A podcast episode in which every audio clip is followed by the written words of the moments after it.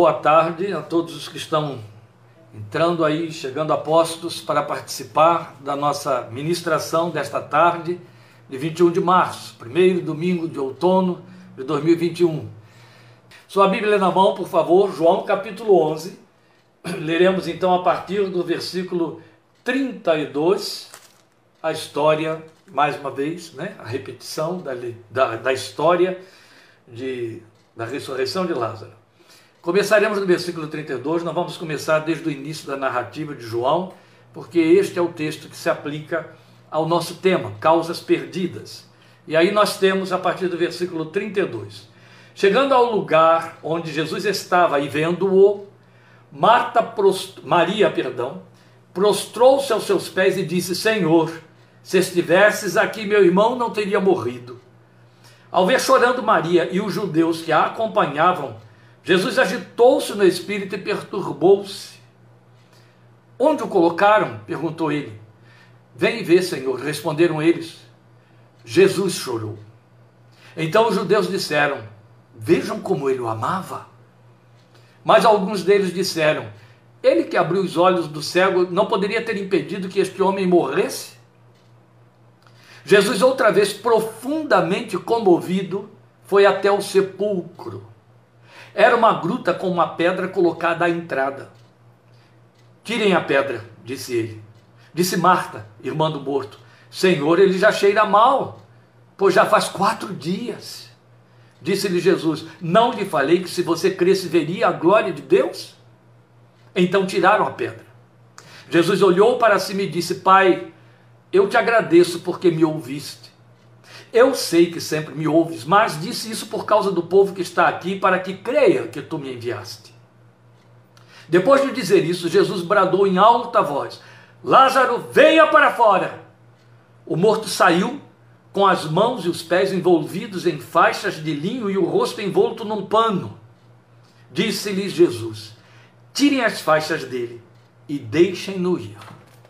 Glória a Deus. Não há, não há como ler esse texto em nenhuma vez que você o leia, este relato tão extraordinário do milagre da ressurreição de Lázaro, que você não possa glorificar a esse Cristo de Deus, tão excelente, tão gloriosamente poderoso. Vamos falar com Ele agora em oração mais uma vez. Bendita é o teu nome. Digno Jesus, como foi cantado esta tarde. Bendito Salvador e Senhor da nossa vida, autor da nossa fé, que se alimenta, que se sustenta pela proclamação da tua palavra, como mais uma vez estamos fazendo esta tarde. Fala conosco, eu te suplico. E nesse conosco eu estou incluindo não só os que estão agora diante de nós, assistindo ao vivo esta transmissão, mas todos quantos chegarão depois, todos quantos terão contato com esta ministração a posteriori, rogando que o teu Espírito Santo aplique a mensagem, aplique a palavra, aplique aquilo que é importante, necessário nas declinações do entendimento sobre esta revelação deste texto histórico, a maneira inspirada como ele foi registrado em cada coração, meu Deus. Há necessidade de cada vida para o louvor da tua santa glória. Que o teu Espírito domine nossas mentes e corações, este ambiente, tome este tempo e fale conosco, para a glória de Cristo Jesus na produção dos frutos de resposta da nossa fé sobre esta palavra. Nós te suplicamos, esperando tão somente na tua graça, confiados no teu poder, do qual dependemos totalmente para fazer o que nos é dado fazer, pela graça misericordiosa com que nos tem chamado a esta obra. Nós te suplicamos, por Cristo Jesus Senhor, é que oramos e te agradecemos. Aleluia. Amém. Graças a Deus, bendito é o nome do Senhor. Aí está o texto que você acompanhou a leitura, eu espero que você tenha acompanhado. E este é o tema que nós queremos desdobrar sobre a história da ressurreição de Lázaro numa aplicação específica para a nossa fé nesta tarde. Causas perdidas. Você há de convir, você há de concordar comigo que pelo menos no entendimento de Marta, Maria e dos judeus que tinham se acercado delas, a história de Lázaro, a esta altura, quatro dias sepultado, era uma causa perdida. E em cima da experiência de causa perdida daquelas mulheres, irmãs do morto, eu quero conduzir você, ajudar você a pensar em outras causas perdidas, suas ou de outros, especialmente aquelas que você, na sua vida, reputa como causas perdidas. Eu sei quanto é arriscado pensar um tema dessa ordem sobre um texto histórico dessa grandeza que é a ressurreição de Lázaro. É arriscado porque pode ensejar expectativas daquela fé mágica, aquela que só aposta em respostas positivas e grandiloquentes. A gente tem combatido muito isso, porque na verdade, ainda que sejam respostas fenomenais, são vazias de verdade e de consistência quanto à sabedoria de Deus. Ou melhor, a busca por essas respostas. Mas ainda assim, eu prefiro incorrer no risco a perder a oportunidade de investir na esperança que sustenta a fé. E esta, a esperança, a fé, por sua vez, só verdadeira se resulta de convicção sobre a verdade de Deus revelada em Sua palavra, como acabamos de ler aqui. E riscos à parte, nós queremos nos situar dentro desse texto. Nós estamos exatamente no cenário da morte de Lázaro, que a própria Bíblia testifica como amigo do Senhor Jesus, aquele a quem Jesus amava. São títulos fortes, são títulos muito significativos, bem definidos e, e delineados no texto pelo narrador que é João. Lázaro, irmão de Marta e Maria. A história é conhecida até mesmo pelos que nunca abriram um texto bíblico diante dos olhos, tantas vezes encenada em filmes que tentam retratar a paixão de Cristo carregando em seus milagres.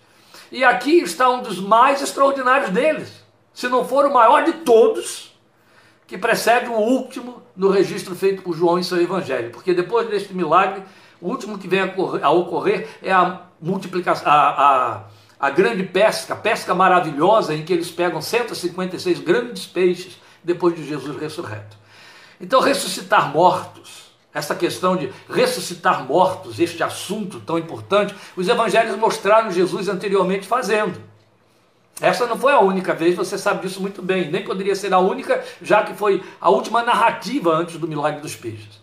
Então, posteriormente, nós temos posteriormente, que eu digo é posteriormente ao relato de João, ao relato da, da do ministério de Jesus, é, é, presente, físico, nós temos os relatos em Atos dos Apóstolos de uma ressurreição levada a efeito por instrumentalidade de Pedro e outra através de Paulo.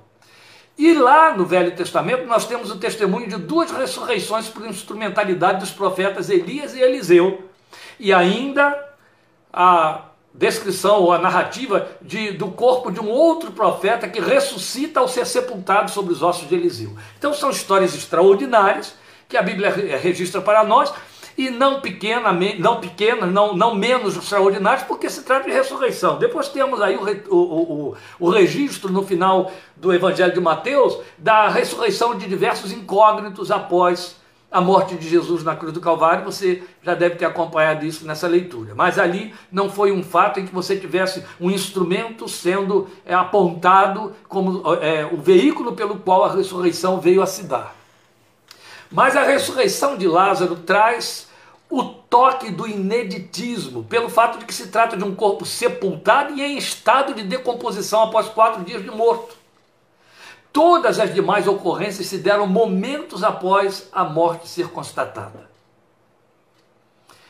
Eutico, jovem a quem Paulo ressuscitou, ainda devia ter seu corpo quente quando o apóstolo nele tocou. Então, decididamente, a ressurreição de Lázaro é incomum sob todos os aspectos. Vamos lembrar que uma, uma referência pertinente que Marta faz é já cheira mal. Então a decomposição estava no estado tal que venceu todos os aromas e especiarias de que se serviam os judeus preparando o corpo do seu morto, exatamente para preservá-lo ainda algum tempo antes de sepultar e depois para inibir o constrangimento, o embaraço que isso causava, já que os judeus carregavam muito na resolução do luto, através das carpideiras, do muito chorar, muito chorar, muito chorar para curar o luto, o que psicologicamente está muito bem esclarecido, os judeus se anteciparam a psicologia em milênios, e em milênios a gente procura ensinar isso às pessoas quando em estado de luto. Então havia ainda o contexto que carregava no luto, contexto também. As duas irmãs, né, vazias de esperança, uma vez que não obtiveram o socorro pretendido da parte do Senhor em tempo, e os demais judeus que ocupavam a casa e não deixavam o pranto cessar. E aí eu estou fazendo alusão às carpideiras, elas existiam para isso, para fazer as pessoas chorarem, chorarem, chorarem muito, a fim de resolver o luto de forma mais cedo, de forma mais completa também. Então a casa em Betânia era agora a casa do luto. E aí é belo constatar como Jesus reage empaticamente a esse contexto, deixando-se tocar pela dor que permeava o ambiente. É bonito. O texto diz para nós no versículo 33 que Jesus agitou-se no espírito e perturbou-se. E depois nós vamos ter mais uma outra referência no versículo 38, onde João carrega no advérbio. Jesus, outra vez, profundamente comovido, foi até o sepulcro. É lindo isso. Ele se deixa tocar pelo ambiente do luto, das lágrimas, das dores e chora. Versículo 35 diz: Jesus chorou. Que empatia! Quem poderia esperar por isso? Que aquele que era o Senhor da vida, autor da vida, causa da vida, estava chorando a morte, mas ali estava, era fato.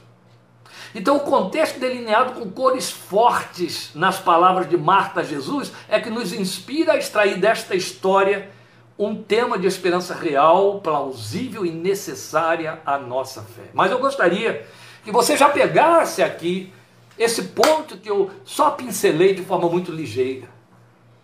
A situação de Marta e Maria enlutadas pela morte de Lázaro, Jesus tomou sobre si. Ele também fez o luto de Lázaro. Sabe o que, que isso me lembra muito de perto? Glória, glória a Deus.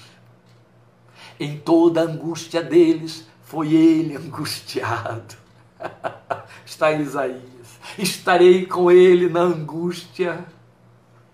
Você consegue suportar isso? Que o Senhor Jesus não assiste à sua dor, não apenas ouve seu relato sobre a sua dor, ele entende dela porque dela participa. A Bíblia diz isso, ele sabe o que é padecer. Hebreus diz que devemos chegar diante do trono da graça com toda a confiança, porque temos nele um sacerdote que conhece as nossas fraquezas. Ele entende delas. Aleluia. Glória a Deus. Eu desejo salientar as palavras formuladas por Marta quando o Senhor Jesus diz aos circundantes na frente do sepulcro que expusessem o corpo do morto, removendo a pedra. Marta intercepta: Senhor, ele já cheira mal, pois já faz quatro dias. E eu quero então reformular a fraseologia dela para dar o realce da realidade dos fatos. Ela disse com outras palavras: está morto e cheira mal. Era uma observação óbvia. Era óbvia.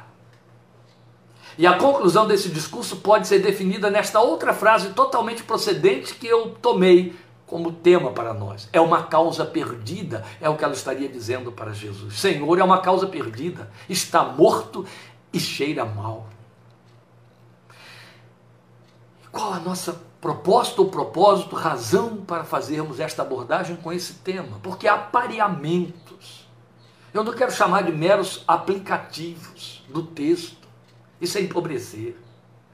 Mas há pareamentos, e a palavra é essa: pareamentos, há coisas similares que ocorrem conosco na nossa fé com a história dessas duas mulheres aqui.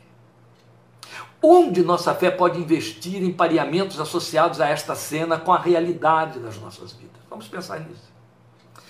Primeiramente, eu quero pensar no fato de que, certos de estarmos diante de causas perdidas, a semelhança de Marta, nós queremos mantê-las longe da luz, longe do Senhor por razões diversas.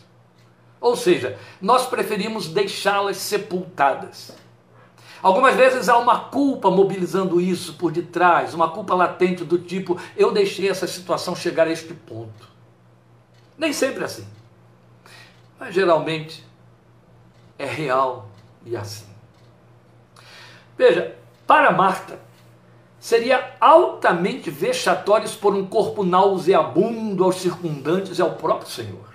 Nada poderia ser pior e mais degradante para um judeu por isso é que eles trabalhavam muito com essa questão de preparar o corpo, lavando e envolvendo em bandagens cheias, impregnadas de especiarias aromáticas. É fato que há sempre um quê de vergonhoso numa situação que nós reputamos por causa perdida. à semelhança do constrangimento de Marta. Para Marta, era uma situação desnecessária, porque nada mais podia acontecer. Ou seja, de que adianta agora, ela estaria dizendo, deixe ficar a si mesmo. Nós copiamos este comportamento via de regra quando estamos diante de causas que reputamos por perdidas. Mas isso se chama desistência ou desesperança. E geralmente o que move tais afetos é a hipotética impressão de que, como nada mudou em nossas atitudes e nossa maneira de ser, que achamos ter sido razão para a nossa perda, o que poderíamos então esperar de novo? Porque criamos esta falsa culpa ou esta falsa ideia de que, primeiro, eu sou culpado da minha causa perdida. Até pode ser. E entre a causa perdida, ao tempo que se perdeu e o que acontece hoje comigo, nada mudou. Eu continuo sendo a mesma pessoa que aquele tempo perdeu a causa. Então, se nada mudou, por que, que eu posso esperar que algo novo venha a acontecer? A causa que continue perdida. A causa que continue sepultada. Para Marta, tirar a pedra era se confrontar de novo com a face macabra da morte e o retrato de perda que a morte proclama. Ou seja, o mesmo que alvoroçar a dor na qual se luta em busca de remissão, a dor da perda, do luto. E de igual maneira, os que possuem causas que lhes parecem perdidas não querem voltar ao assunto, nem mesmo com Deus. E por quê? Porque temem reviver as dores, as frustrações e reedição das perdas. E aqui jaz algo de queixoso, de silenciosa acusação contra aquele que, segundo o coração julga, isso não teria acontecido se tu estivesses aqui. Ora, se quando a causa se perde, no nosso entender, o coração entende, se Deus tivesse agido, eu não teria perdido esta causa, por que, que eu vou trazê-la de novo para Deus? Se lá no fundo eu estou culpando Deus de não ter agido quando devia. Entende? É mais ou menos o que está por aí, então é melhor que deixemos sepultado. Não tire a pedra, não tire. Eu não quero encarar isso de novo, eu não quero voltar a este assunto, eu não quero reviver esta situação. Deixe uma pedra em cima.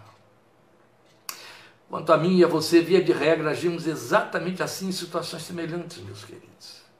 Temos que ser sinceros conosco mesmo. Quais seriam aquelas situações em que damos nosso próprio veredito como sendo causa perdida? Ou sepultamos junto as nossas esperanças? Algumas vezes há muito mais do que quatro dias, anos até. E não queremos sequer mais tocar no assunto porque está morto e cheira mal. Eu lhe dou ligeira pausa para pensar sobre isso. Quais são suas causas perdidas? Um filho? Um cônjuge? Um sonho? a luta por vencer uma dificuldade interna, geralmente queremos, queremos correr para coisas mais à mão, saúde, doenças, é por aí que vamos. Pense um pouquinho. Quais são suas causas perdidas? Se você é um bom intercessor, vá um pouquinho além. Quais são as causas perdidas que você conhece a respeito de outros pelos quais ora, ou por cujas causas um dia orou e desistiu. Veja, não me cabe conduzir ou induzir você a fazer os pareamentos pertinentes. Claro que não. Bem porque eu posso te atrapalhar fazendo. Mas eu creio que ajudará muito relatar aqui uma história real que servirá de ilustração, perdão, para ajudar você a recordar suas próprias causas que estejam mortas e cheirando mal. Esta é uma história cujas protagonistas eu tive o privilégio de conhecer uma a uma em Niterói, no Rio de Janeiro, no início dos anos 1970, aqueles anos em que eu me converti. A minha conversão se deu em 1971, na metade do ano de 1971.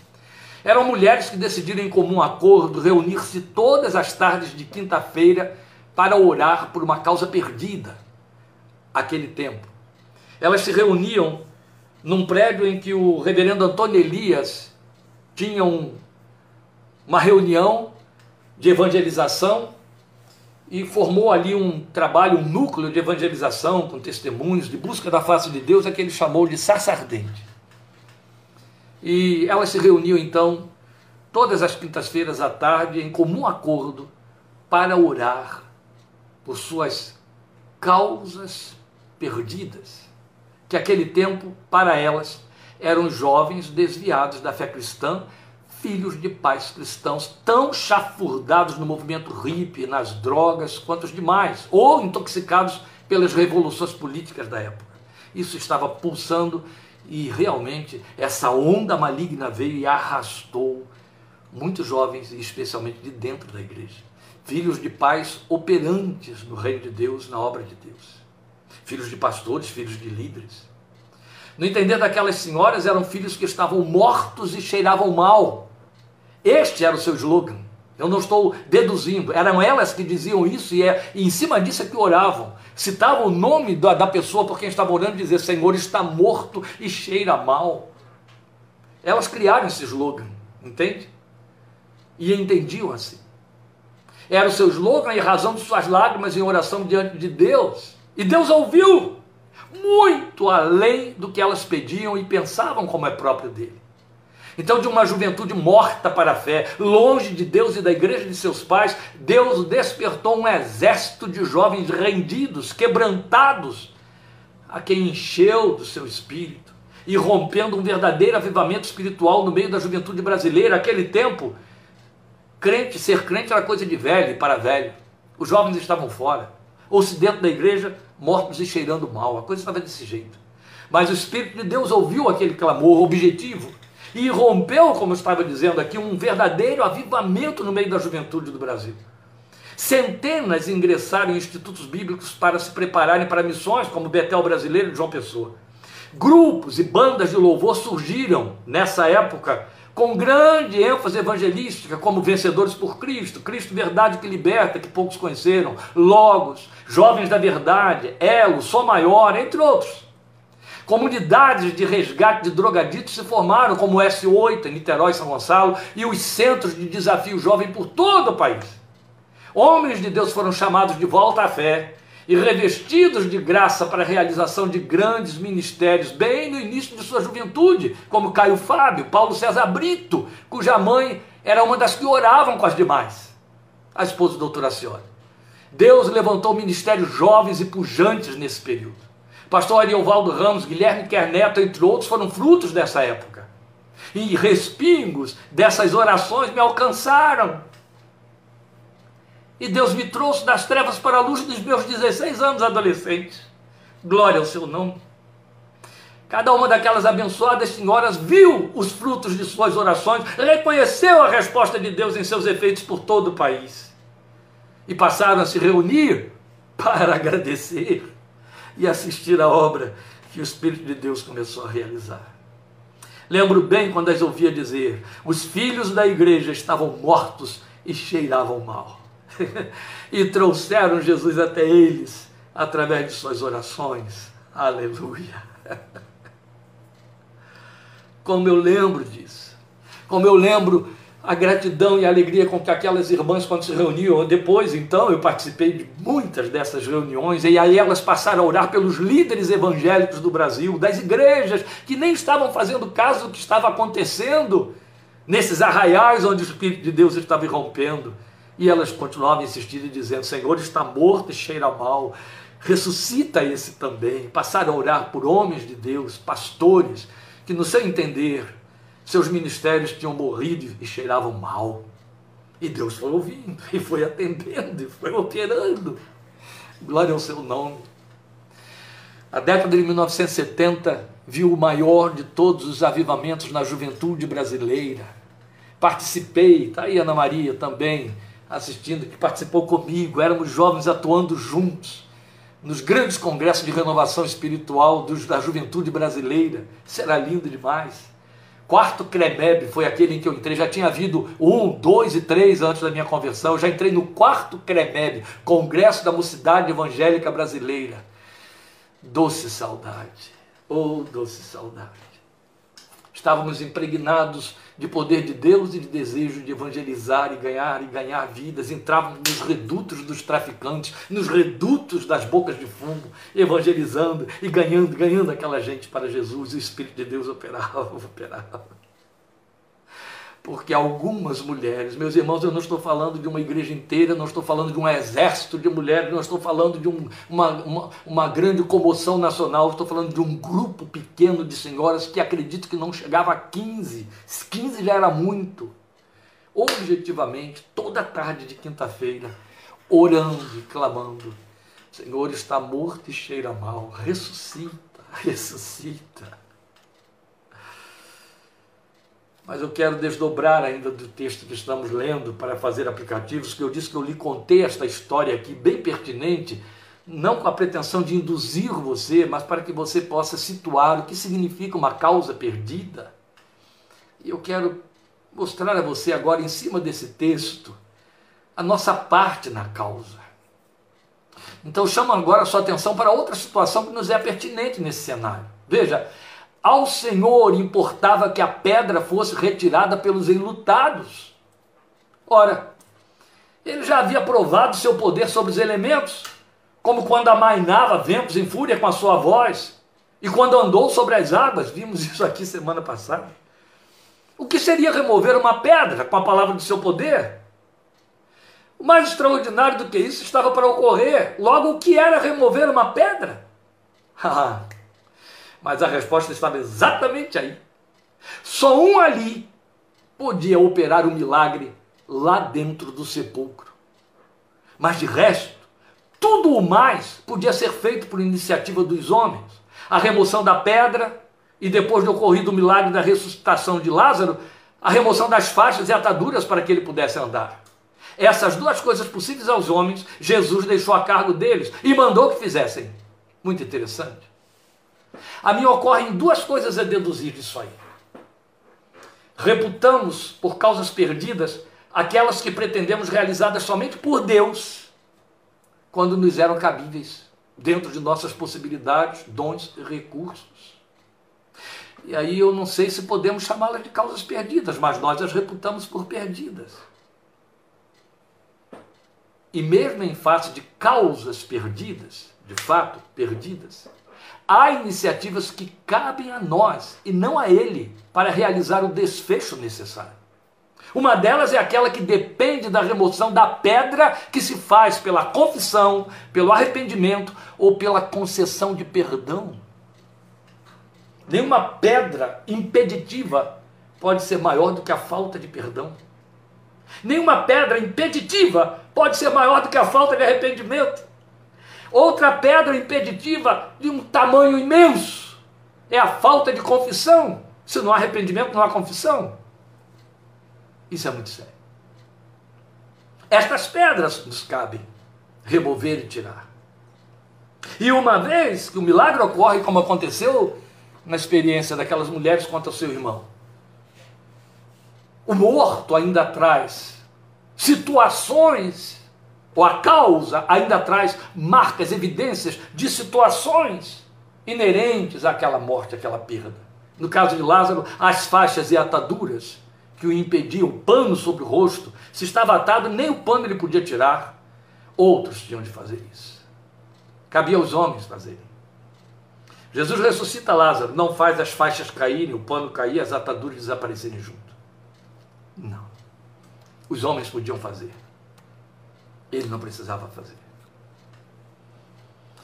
Em última instância, eu quero pensar com você na via para o milagre acontecer. Porque, é claro, se estamos falando de causas perdidas, necessitamos de um Deus com esse, com esse mesmo poder, e esse Deus é o Senhor Jesus, para realizar o milagre, que restaura a causa, que a torna de volta à realidade e bem-sucedida.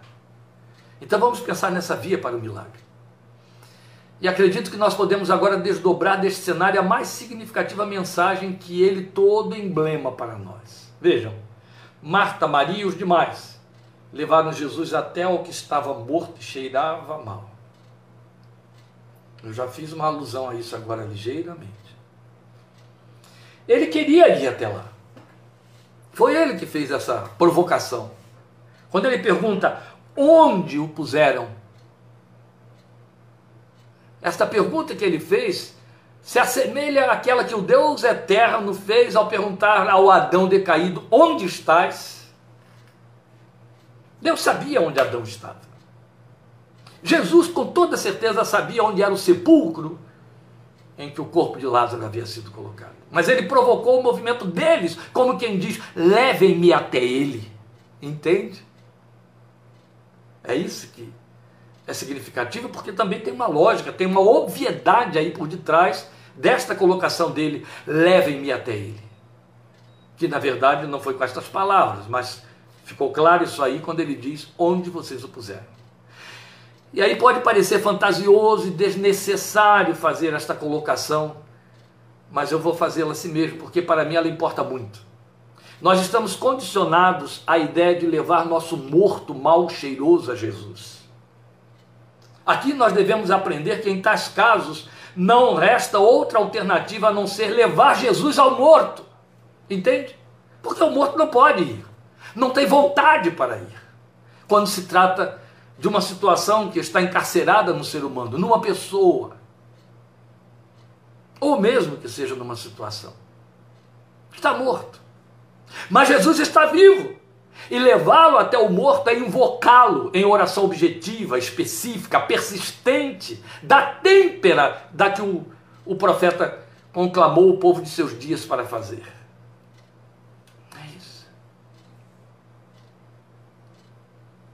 Nós temos de pensar nisso.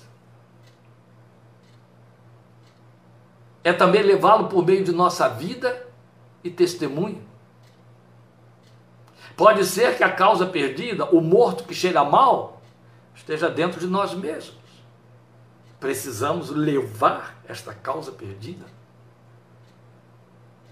O Senhor atesta a causa perdida. É preciso levá-lo por meio da nossa vida. E o levar aí significa trazê-lo atraí-lo. E eu citei lá no início que um filho pode ser uma causa perdida. Citei a possibilidade de que nós podemos e devemos levar Jesus a esse filho através da nossa vida e do nosso testemunho. Mas nada. Daí aquele exemplo das mulheres que eu usei aqui, daquelas senhoras, nada se equipara, substitui, prescinde ou ultrapassa invocar Jesus, trazê-lo até o morto por meio da oração. Mesmo que esse essa causa perdida esteja dentro de nós mesmos, esse morto que cheira mal.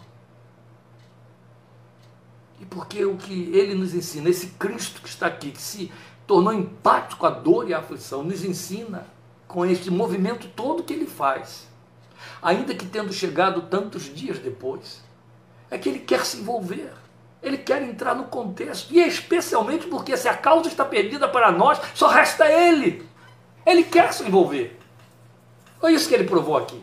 E continua assim. Ele quer se envolver.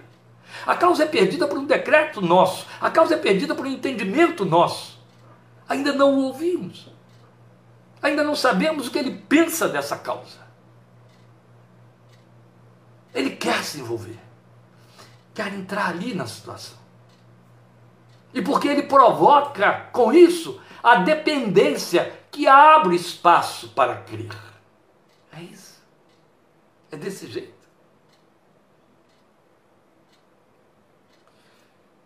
O profeta disse, eu citei ele aí, e esse profeta foi Jeremias.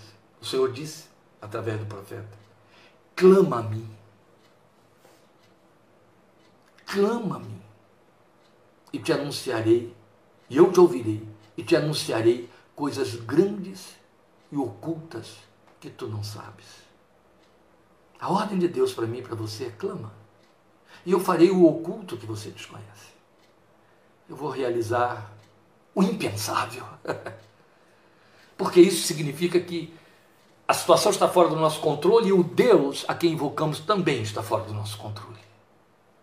Ele não pode estar dentro do nosso controle, nós o reduziremos. Mas quando eu clamo e Deus se propõe a me responder em cima do que eu não espero, essa resposta não, não pode ser delimitada por mim, controlada por mim. Isso fala de dependência absoluta que abre espaço para que eu cria. Louvado seja seu santo nome. Eu encerro dizendo para você três coisas que eu quero que você leve no seu coração ao longo desta semana e não esqueça mais. Jesus entende de causas perdidas. Vá para a história dos evangelhos.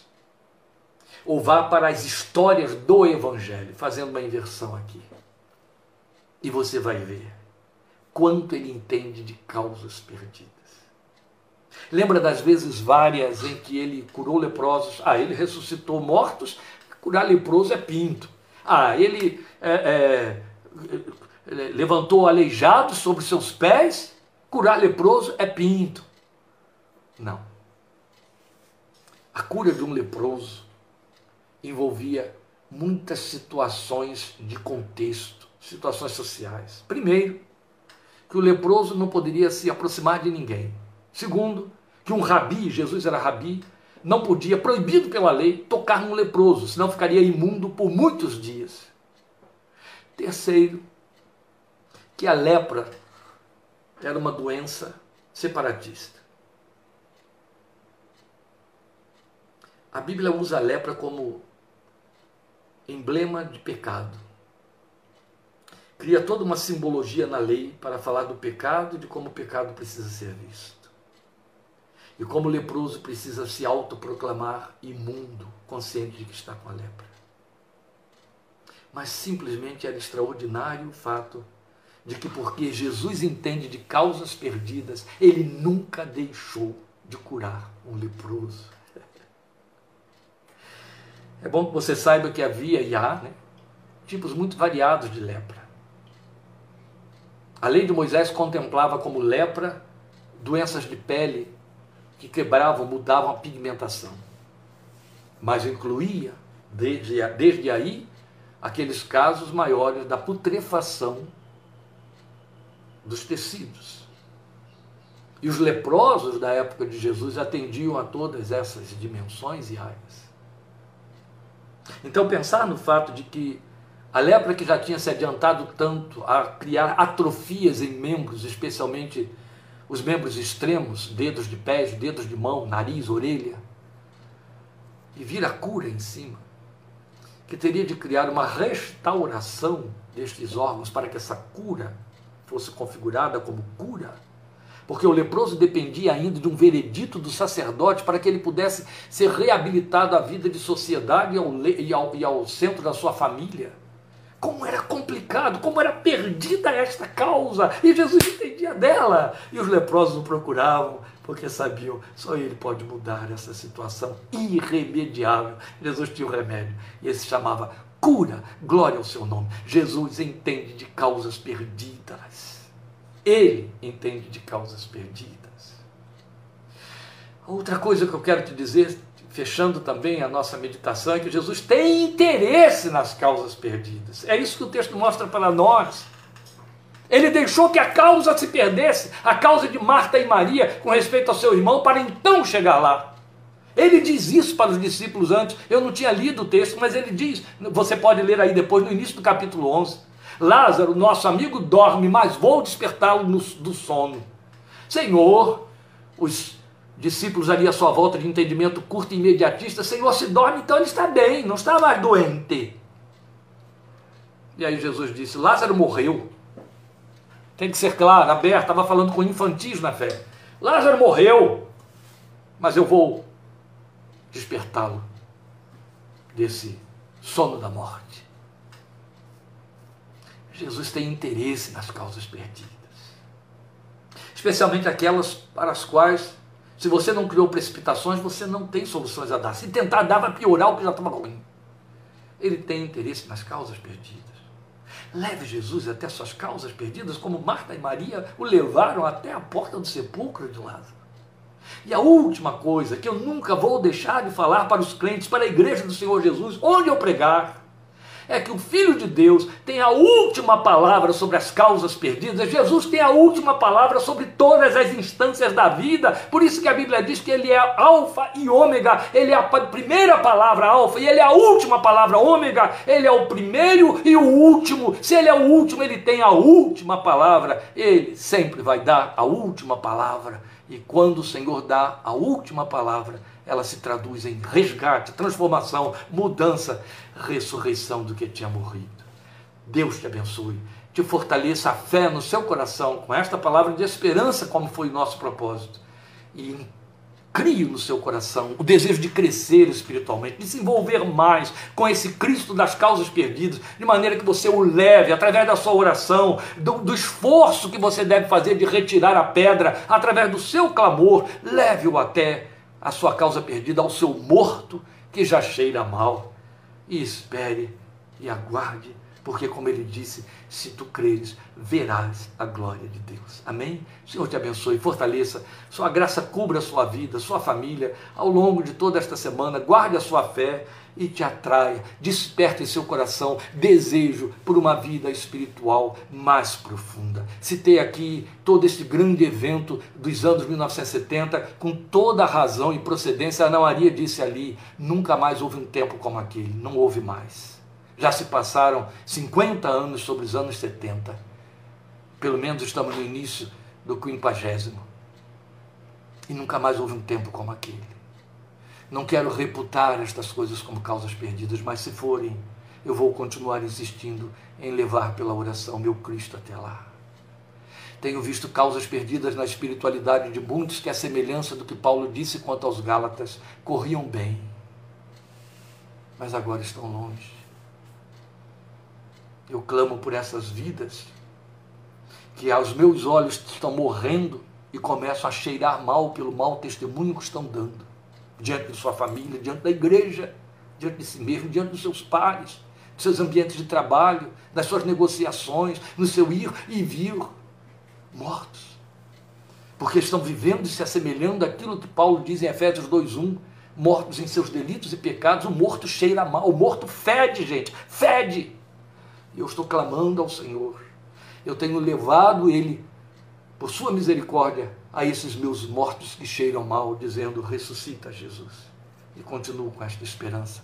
E continuarei lutando até que eu os veja sair de dentro dos sepulcros onde se enfurnaram, com suas ataduras, seus lenços no rosto, que eu terei toda a alegria de tirar um a um, para que fique livre e possa andar como antes. É minha grande esperança. Com isso você entende que antes de pregar para você, esta palavra foi para mim que eu preguei. Minha causa perdida não é uma situação. São muitos crentes, irmãos amados, amigos que corriam bem comigo no Evangelho e que hoje fedem pelo seu mau testemunho, ainda que estejam sepultados no ambiente doméstico da fé, como aconteceu com Lázaro lá na gruta que ficava em Betânia, o ambiente doméstico da fé. Deus te abençoe e te fortaleça. Estejamos juntos quarta-feira que vem e querendo Deus, no próximo domingo, que será o primeiro domingo de abril, o mês mais belo do ano para mim. Abril, para mim, é o mês mais belo do ano. Depois é agosto porque o meu netinho nasceu em agosto, minha filha primeira também nasceu em agosto. Deus te abençoe, queridos. Estaremos juntos quarta-feira, em nome de Jesus, oito e meia da noite, Minuta da Fé 28, e em seguida, no próximo domingo, 17h30. Obrigado por sua atenção, seu desejo de ouvir esta palavra e de gastar tempo em cima dela. O Senhor te fortaleça. Suporte aí eu estar ajeitando aqui algumas coisas ainda diante da tela, para que eu não possa frustrar os que estão lá dentro, porque eles recebem a transmissão aqui com um minuto de atraso. Então aguarde aí o meu silêncio enquanto eu, eu. Mas você já pode ir saindo de frente da tela, e logo depois estarei desligando para que eles não percam as últimas palavras, senão eu chego lá e já estão reclamando. Muito obrigado. Deus te abençoe e fortaleça. Paz do Senhor Jesus.